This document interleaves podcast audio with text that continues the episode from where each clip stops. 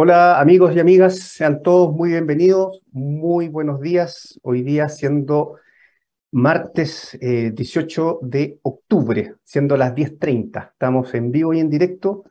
Eh, les pido las excusas, hoy día no nos puede acompañar eh, Katy, ya tenía un problema personal, ya, así que se disculpa ahí con todos sus auditores. Voy a tratar aquí de hacer lo mejor posible sin la, sin la ayuda de, de Katy.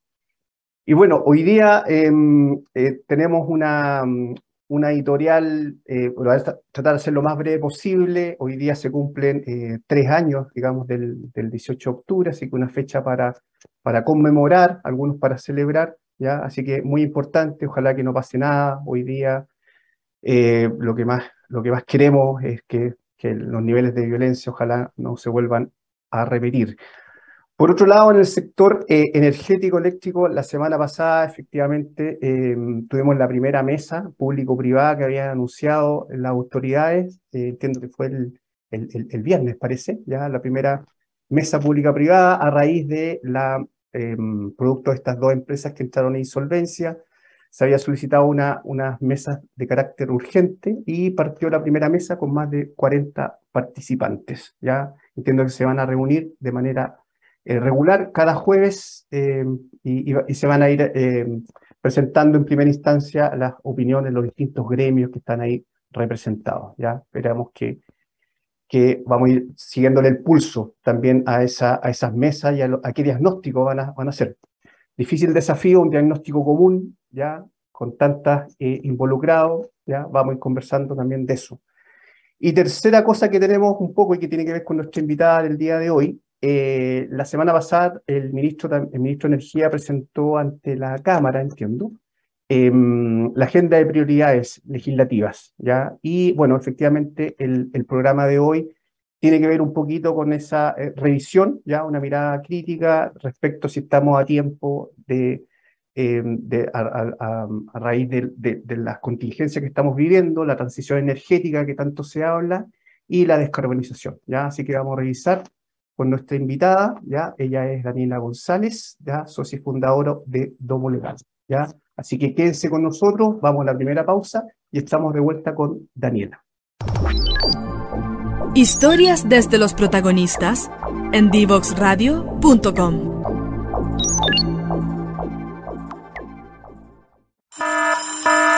Ya comienza un nuevo programa en divoxradio.com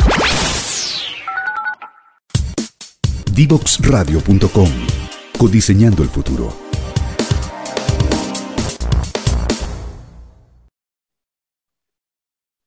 Bueno, amigos y amigas, estamos aquí de vuelta y como les anunciamos inicialmente en la editorial, estamos aquí con nuestra invitada. Ella es Daniela González, socia fundadora de Domo Legal.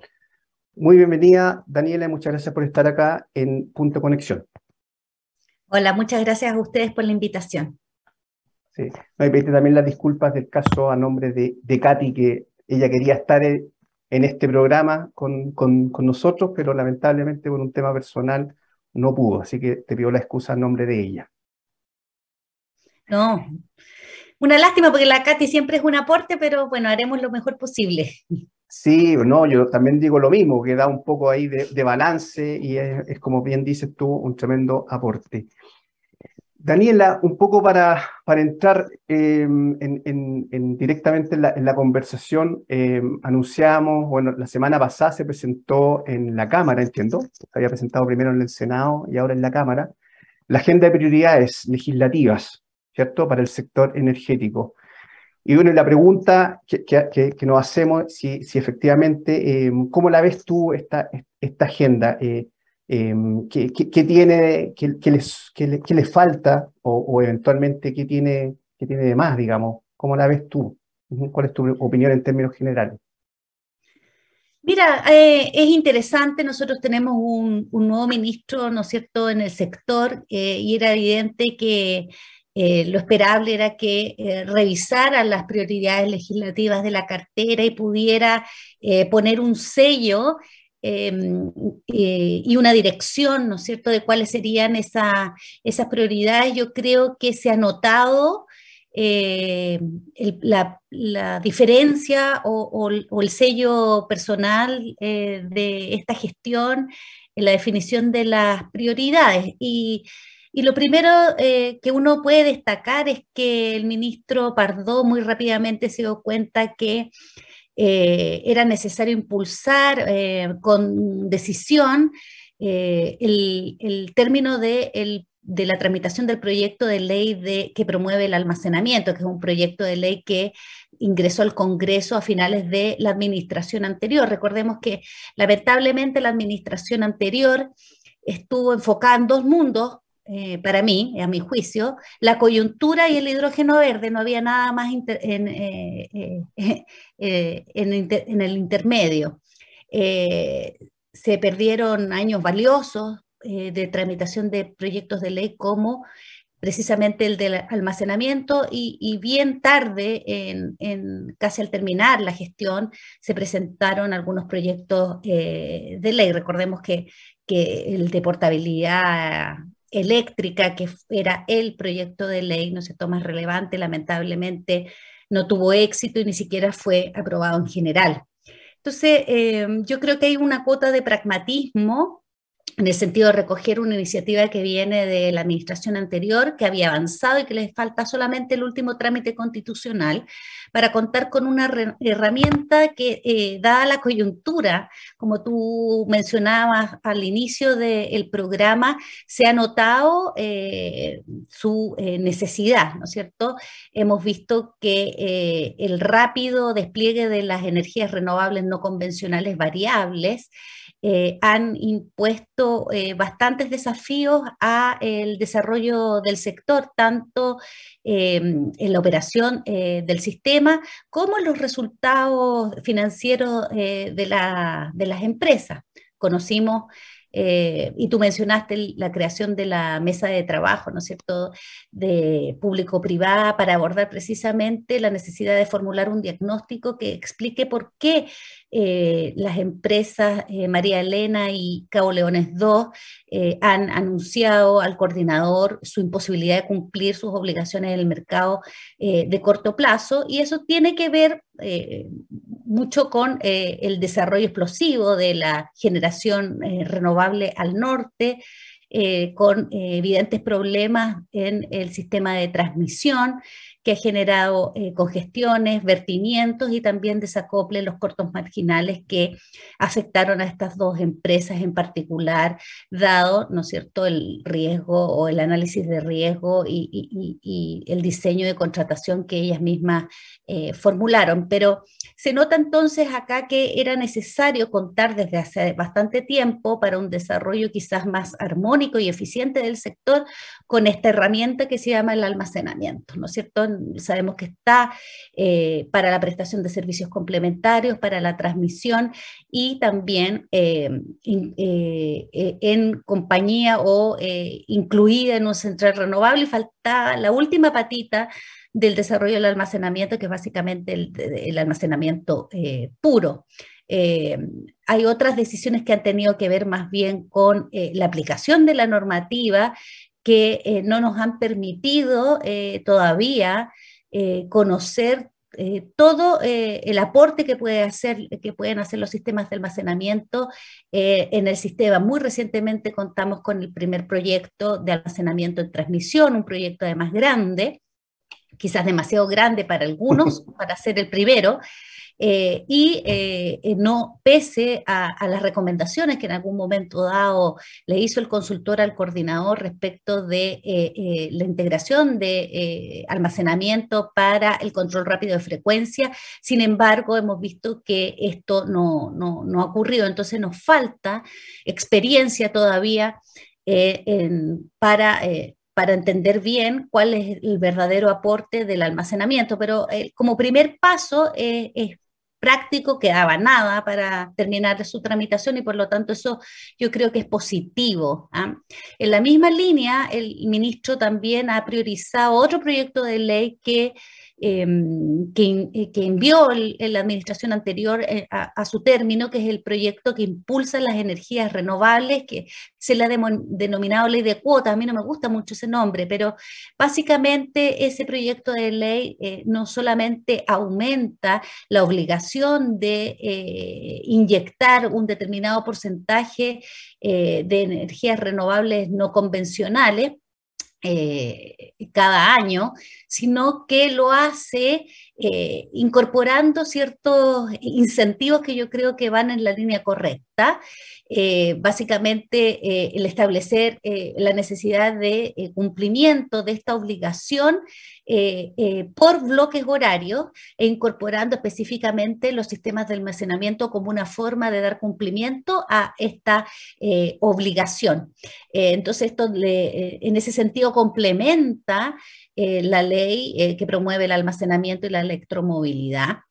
Eh, y le da entonces mayor todavía impulso o incentivo a la incorporación del almacenamiento. También tiene interesantes propuestas respecto de la generación distribuida. Entonces yo creo que quizás con este conjunto de dos proyectos nosotros vamos a tener eh, más herramientas para eh, abordar eh, los cambios que necesariamente tienen que ocurrir en el sistema eléctrico y en nuestra regulación para poder desarrollar un proceso de transición energética que sea que sea seguro, que sea costo eficiente, ¿no es cierto? Y que beneficie eh, a, los consumidores. Eh, vamos a tener elementos de, electromovilidad en el sentido de, eh, su aporte o el aporte de la, demanda al, sistema, elementos de generación distribuida y también incentivo al almacenamiento con un reconocimiento ya a nivel legal de la participación del almacenamiento puro en las transferencias económicas eh, del sistema. Entonces, por ese lado yo creo que eh, vamos bien.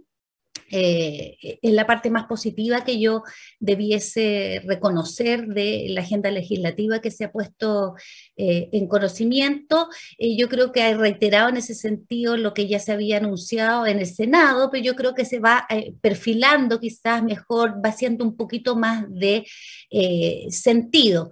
hay otras cuestiones. ¿Mm?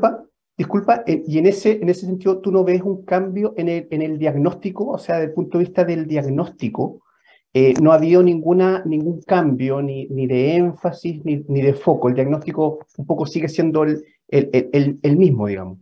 No ha, no ha, cambiado, digamos. Mira, eh, el, ministro ha ha dado algunos elementos de diagnóstico que explican su agenda legislativa, sus prioridades, ¿ya? Ahora no es un diagnóstico extenso, ¿ya? Eh, se entiende que es para la transición energética que requiere o ha identificado básicamente dos necesidades, el de contar con eh, eh, una, un desarrollo muy, muy, muy acelerado de, de, proyectos de generación que permitan reemplazar, ¿no es cierto?, la generación eh, a carbón, básicamente, por lo menos en una primera etapa y luego gas. Eh, y eh, también se ha reconocido la necesidad de impulsar el crecimiento del sistema de, transmisión eh, reconociendo sí que debe hacerse de una manera diversa a la que, está, a la que ocurría en el último tiempo y es eh, no solamente eh, con energías renovables variables, ¿ya? Que, han contribuido mucho, ¿no cierto?, al desarrollo de la matriz y a, precios más bajos y al cumplimiento de nuestras metas de carbono neutralidad. Pero ciertamente que han impuesto desafíos también eh, a, la operación, a la operación del sistema. Entonces, por ese lado yo creo que sí. Eh, ahora, eh, ya si uno ve el resto de los proyectos de ley, yo creo que aún se ven simplemente piezas de un rompecabezas, pero no se alcanza a ver el rompecabezas, la, la, imagen final del rompecabezas, ¿no es cierto? Y donde cada una de estas piezas se unen. lamentablemente, todavía hay tentación, y a propósito de lo que ocurrió con María Elena y con, con Cabo Leones II, de, refundar el, el sector a propósito de la coyuntura. Yo creo que efectivamente eso es lo que no se debe hacer.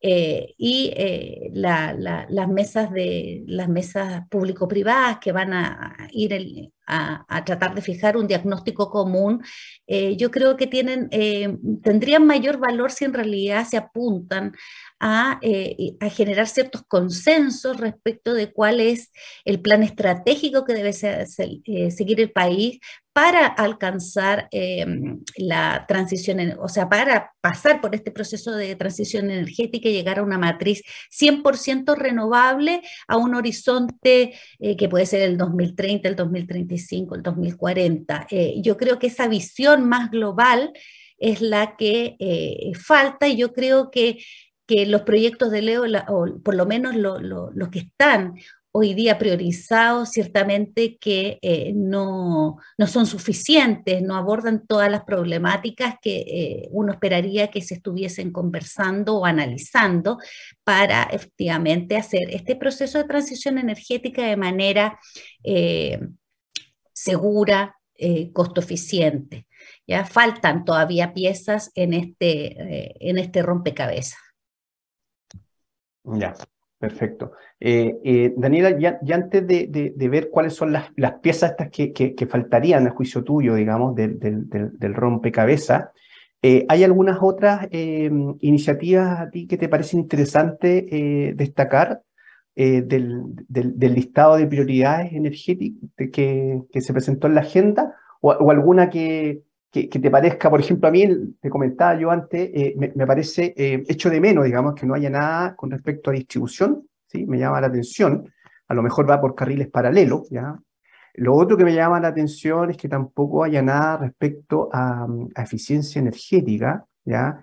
Entendiendo que probablemente con la escasez y con los altos precios que, que tenemos ahora, y que probablemente se van a mantener el próximo año, problemas de eh, abastecimiento de mm, costos marginales altos, eh, problemas con, con, gas, probablemente ya en Europa se está viendo mucho y se, ha hecho un énfasis muy importante en lo que es eh, la eficiencia energética y restricciones incluso al, al, consumo. ¿ya? No veo nada en, ese aspecto. Y lo tercero que me llama la atención, que también eh, que, tiene que ver con el, el, énfasis que no veo mucho con respecto a la SEC, Ahí son por lo menos tres, o sea, ¿qué es lo que buscan con, con, con, los proyectos de, de, ley que se, que, se, que se esbozan con respecto a la SEC? Ya aparentemente ponerle más diente, digamos, ¿cierto? para que pueda efectivamente poder fiscalizar y efectivamente eh, poder normar mejor el, el, sector, digamos, no sé cuál es tu, tu opinión respecto al menos esos tres esos tres temas, digamos? Mira, eh, yo creo que yo no soy una experta en eficiencia energética, me parece que eh, eh, se, se, reformó ¿no el marco regulatorio en eficiencia energética no, no hace mucho tiempo y por lo tanto quizás no es una exigencia el, impulsar más modificaciones, sino más bien implementar los instrumentos de su última modificación de una manera más eh, sostenida, más clara, más ambiciosa, ¿ya? Eh, em, y quizás eh, ha existido, como bien dices tú, poco foco eh, en las prioridades eh, programáticas eh, del gobierno en, materia de eficiencia energética.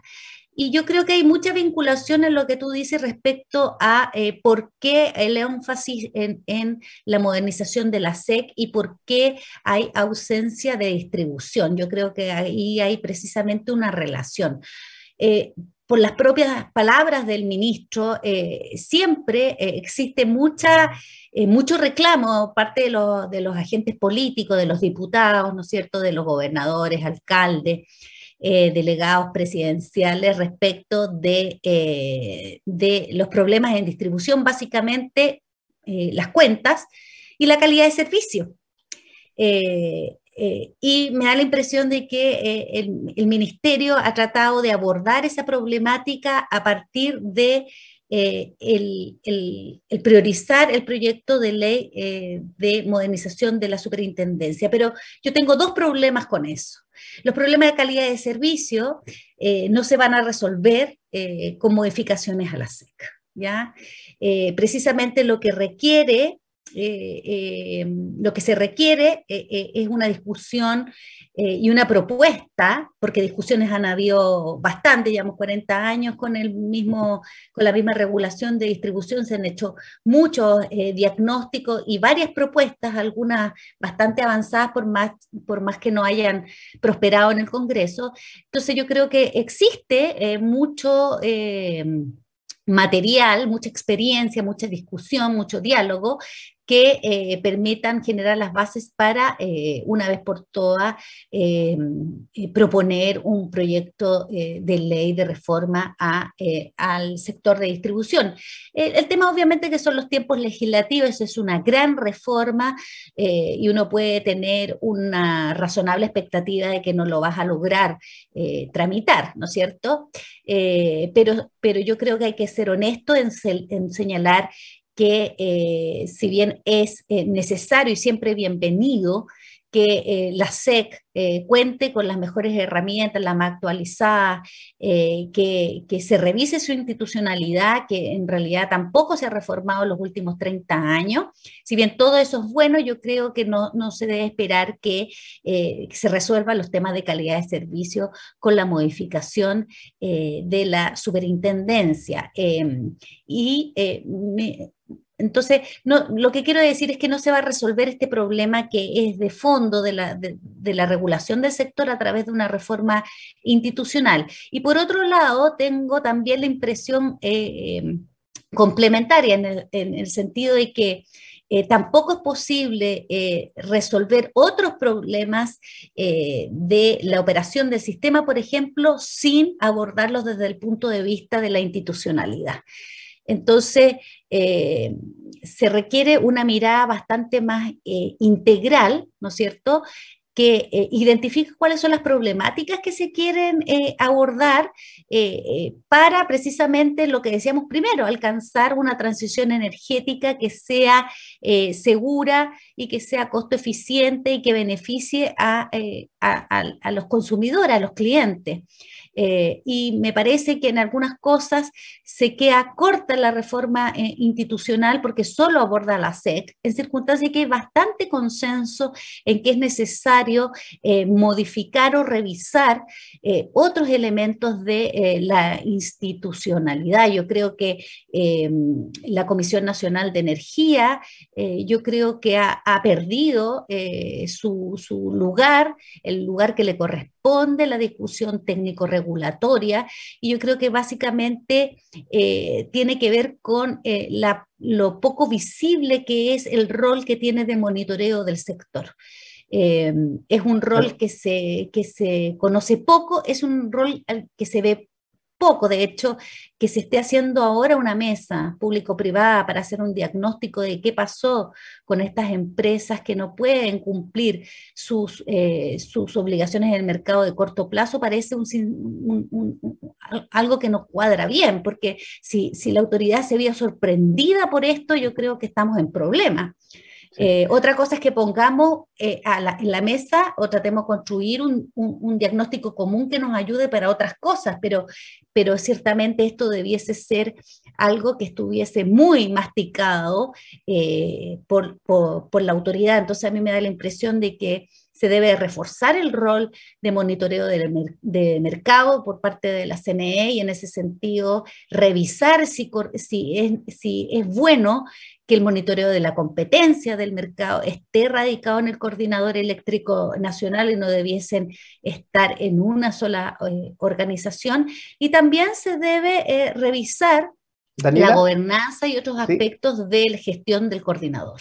Sí, Daniela, no, ese, eh, antes de tocar ese punto, mira, lo voy a dejar pendiente porque es la siguiente pregunta. Te voy a invitar a la segunda eh, pausa y estamos de vuelta justamente con los desafíos respecto a la institucionalidad que tú estás mencionando. Muy bien. Divoxradio.com Conversaciones sobre innovación, ciencia y tecnología.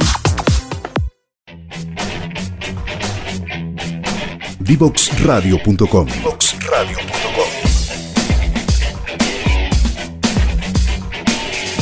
Conversaciones que simplifican lo complejo.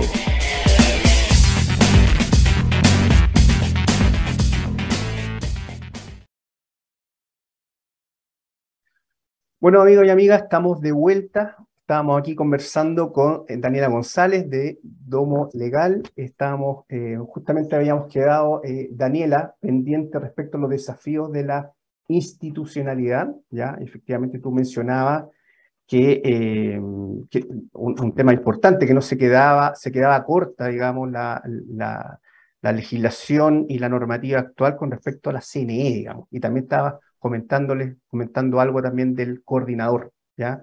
No sé si podemos retomar eso, digamos, a tu juicio, em, qué cosa, digamos, falta o qué cosa se podría hacer para mejorar también la institucionalidad de entidades tan importantes como es la Comisión Nacional de Energía y el Coordinador Eléctrico Nacional.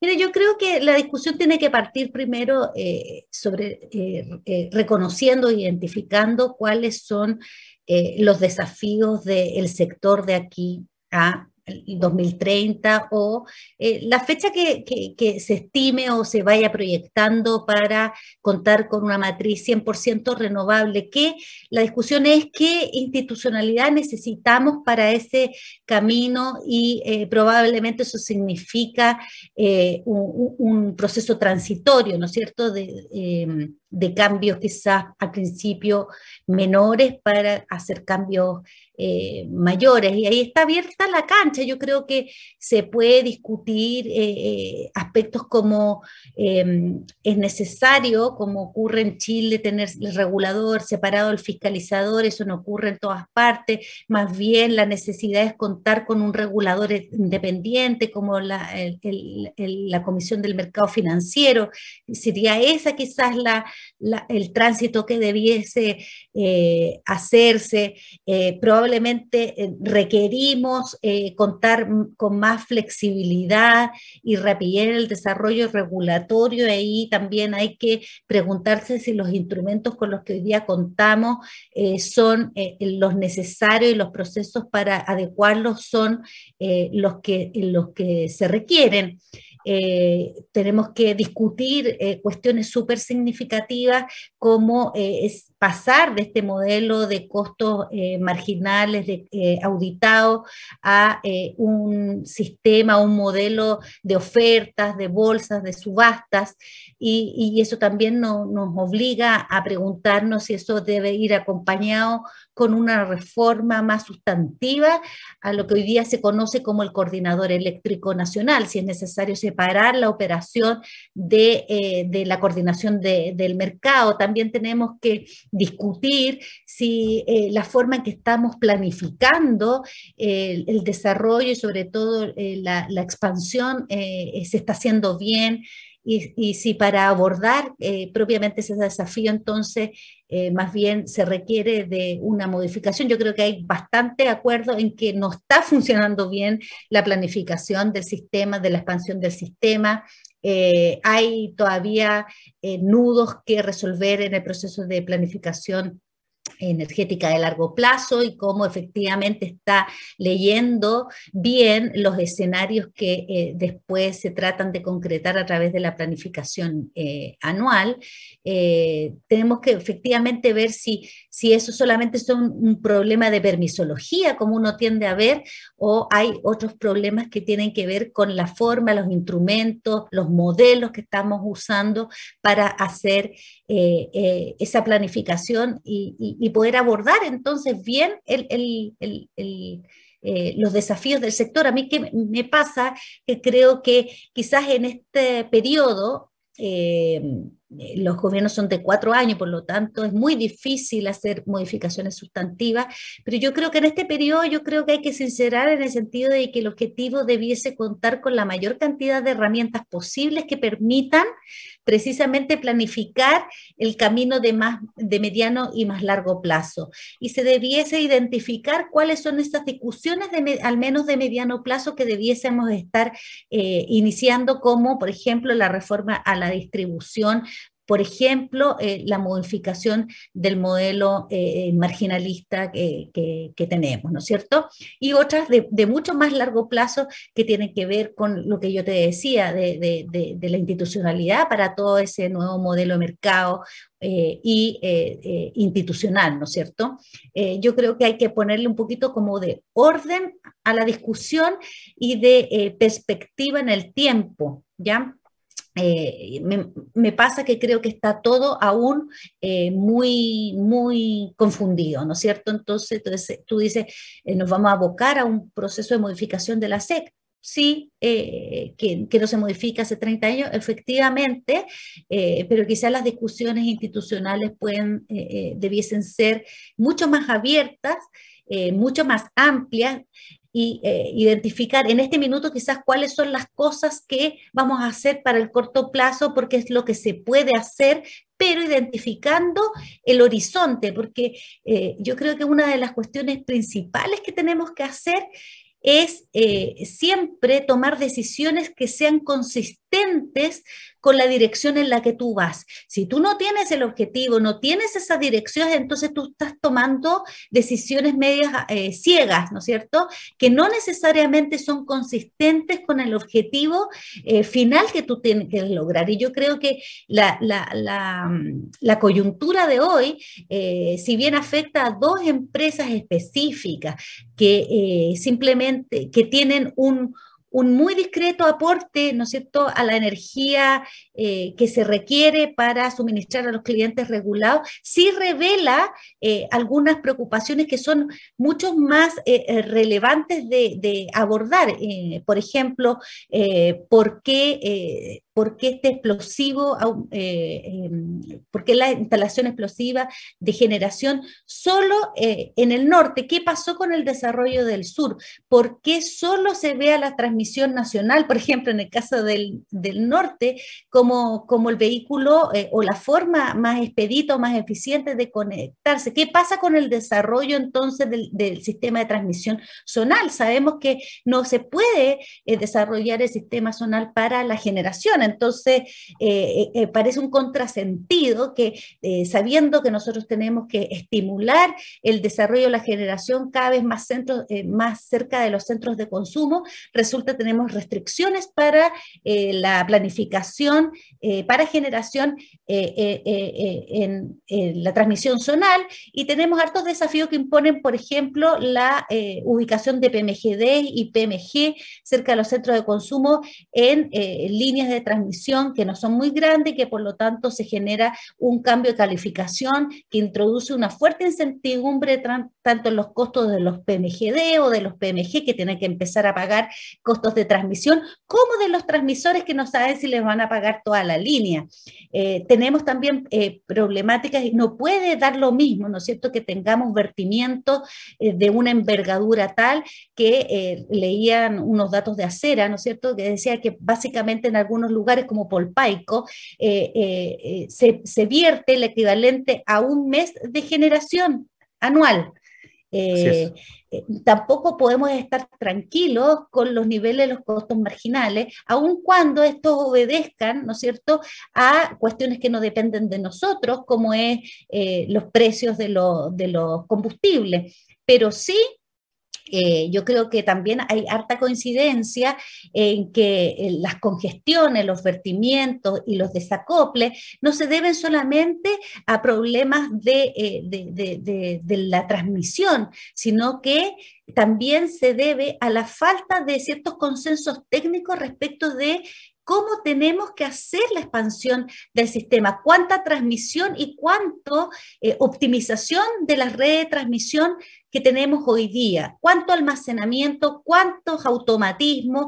Eh, eh, hay una, una reiterada petición de, las empresas, ¿no es cierto?, a ser más eficiente en el uso del sistema de transmisión eh, y sin embargo uno ve que la posición del, coordinador es más bien hacia eh, mantener la seguridad del sistema y eso eh, uno entiende que, el coordinador comprenda así su rol, pero yo creo que entonces hay un problema ahí de falta de, de conversación, de consenso técnico de decir, ¿sabe qué?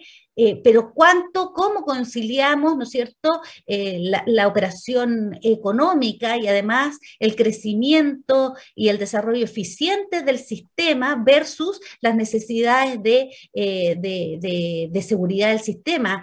y para eso probablemente hay que hacer algunos trade-off, ¿no es cierto?, trade-off de, en materia de compensaciones, en materia de, seguridad y, de cobertura de riesgo, de, para las transmisoras respecto del uso de, su, de, su, de sus instalaciones, pero también para el propio coordinador que tiene, y probablemente poca gente se acuerda, tiene un, un, régimen de responsabilidad de los consejeros que a mi juicio es nefasto y que incentiva eh, eh, el, un, un, ejercicio más bien conservador de, del rol porque lo hace personalmente responsable de, con su patrimonio, ¿no es cierto?, de, eh, de las consecuencias de una decisión. Eso eh, yo creo que es brutal, no existe en otros organismos eh, como corporaciones autónomas de derecho público y yo creo que esa es una definición legal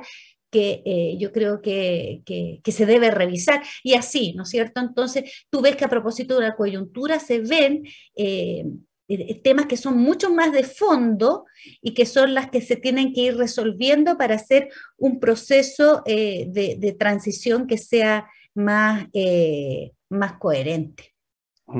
Daniela, pero todos estos temas que tú mencionas, ¿ya? Y que hay algunos, yo lo he escuchado en varias, en varias de estos programas también, invitados de alguna manera, parece haber un consenso en, en varios de ellos, ya digo varios de ellos, incluso hay, hay diagnóstico y estamos llenos de diagnóstico. De hecho, Acera tiene varios estudios, digamos, que, que, dan cuenta de algunos de estos que tú, que tú has mencionado. Eh, por, lo, por lo que percibo, nada de eso está dentro de la, de la agenda de prioridades desde el punto de vista puntual. Eh, y entiendo que, eh, no sé si se espera que estas mesas técnico, perdón, estas mesas público-privadas de alguna manera se, hagan cargo de, de, estos problemas que tenemos o no? Mira, yo creo que para ser justo, el, ministro no, no, presentó en el Congreso todo su, su, su, hoja de ruta o su agenda, sino que solamente sus prioridades legislativas.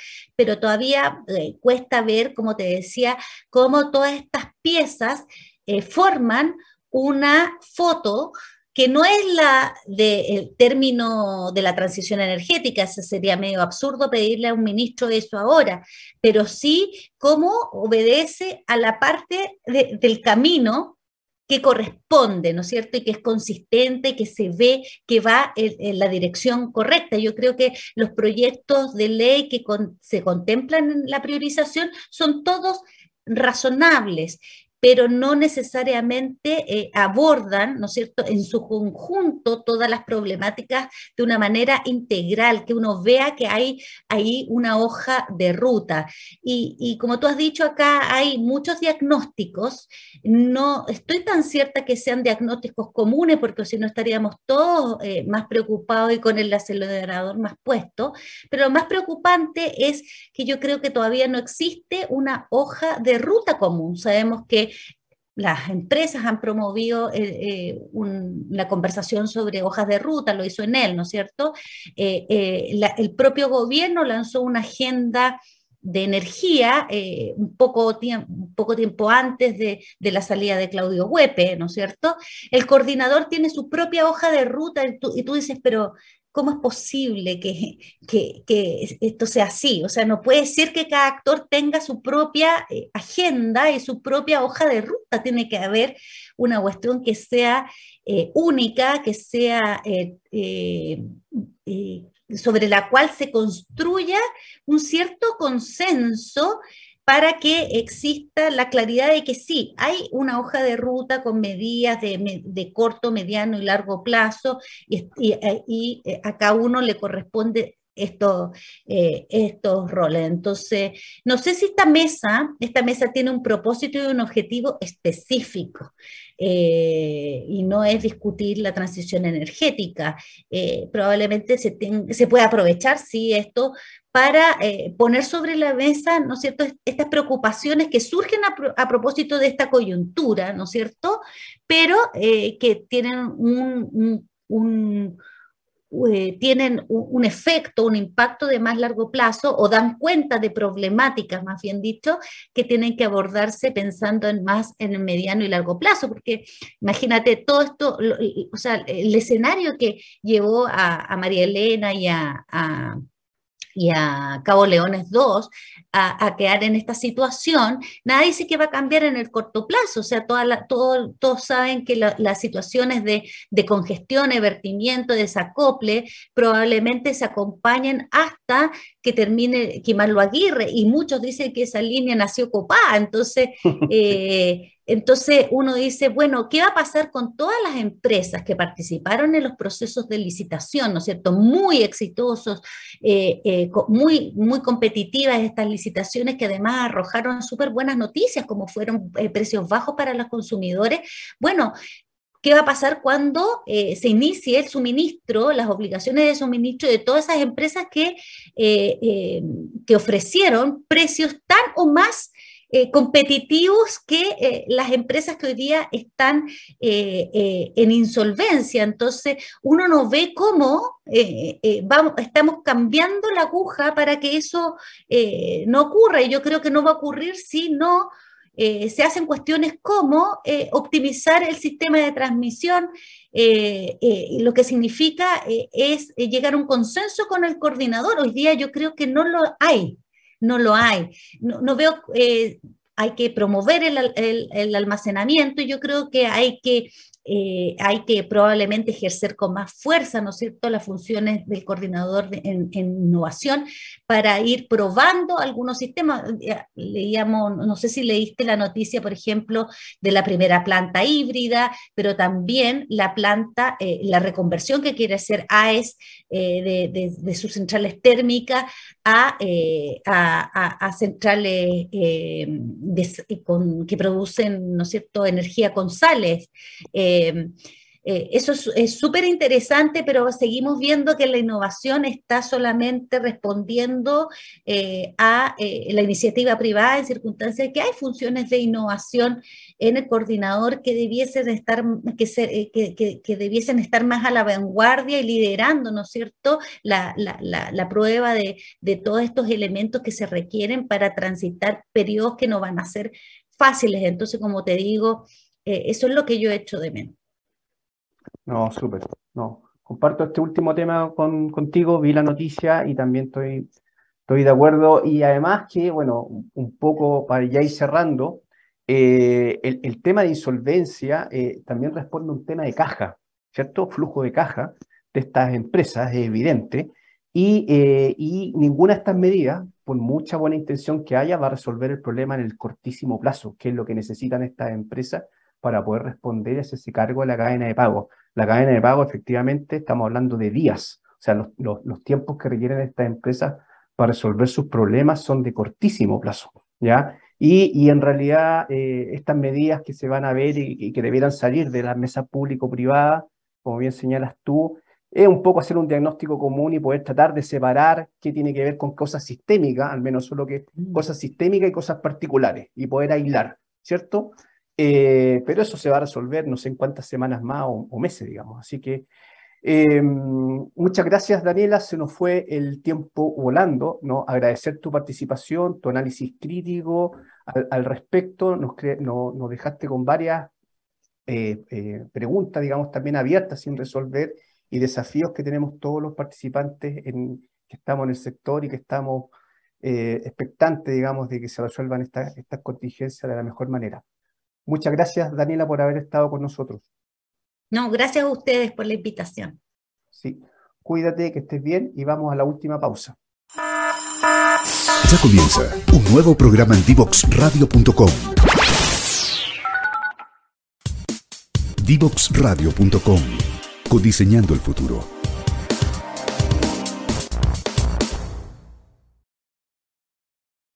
Bueno, amigos y amigas, estamos ya eh, de vuelta eh, para dar por terminado este último, eh, este último bloque del programa de, hoy. Estuvimos con Daniela González analizando las prioridades legislativas mencionadas en, el, en, el, en, la última, en, la Cámara, ya que hizo el ministro Pardo. ¿ya? Y nos quedamos con más preguntas en realidad que, respuestas, ¿ya? Eh, como siempre lo hemos dicho, este es un tema complejo, ¿ya?